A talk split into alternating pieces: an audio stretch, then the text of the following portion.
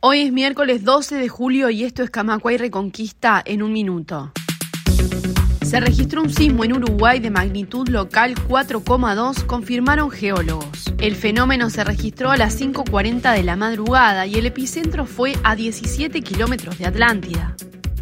El equipo de investigación de la Institución Nacional de Derechos Humanos determinó el lugar de enterramiento de Jorge Pedreira Brum. Su cuerpo fue enterrado en el cementerio argentino Grand Bourg había sido desaparecido en la provincia de Buenos Aires a comienzos de junio de 1978.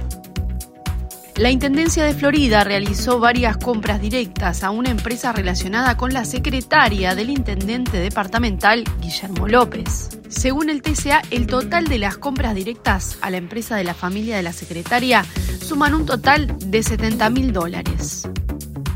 Más información en radiocamacua.uy.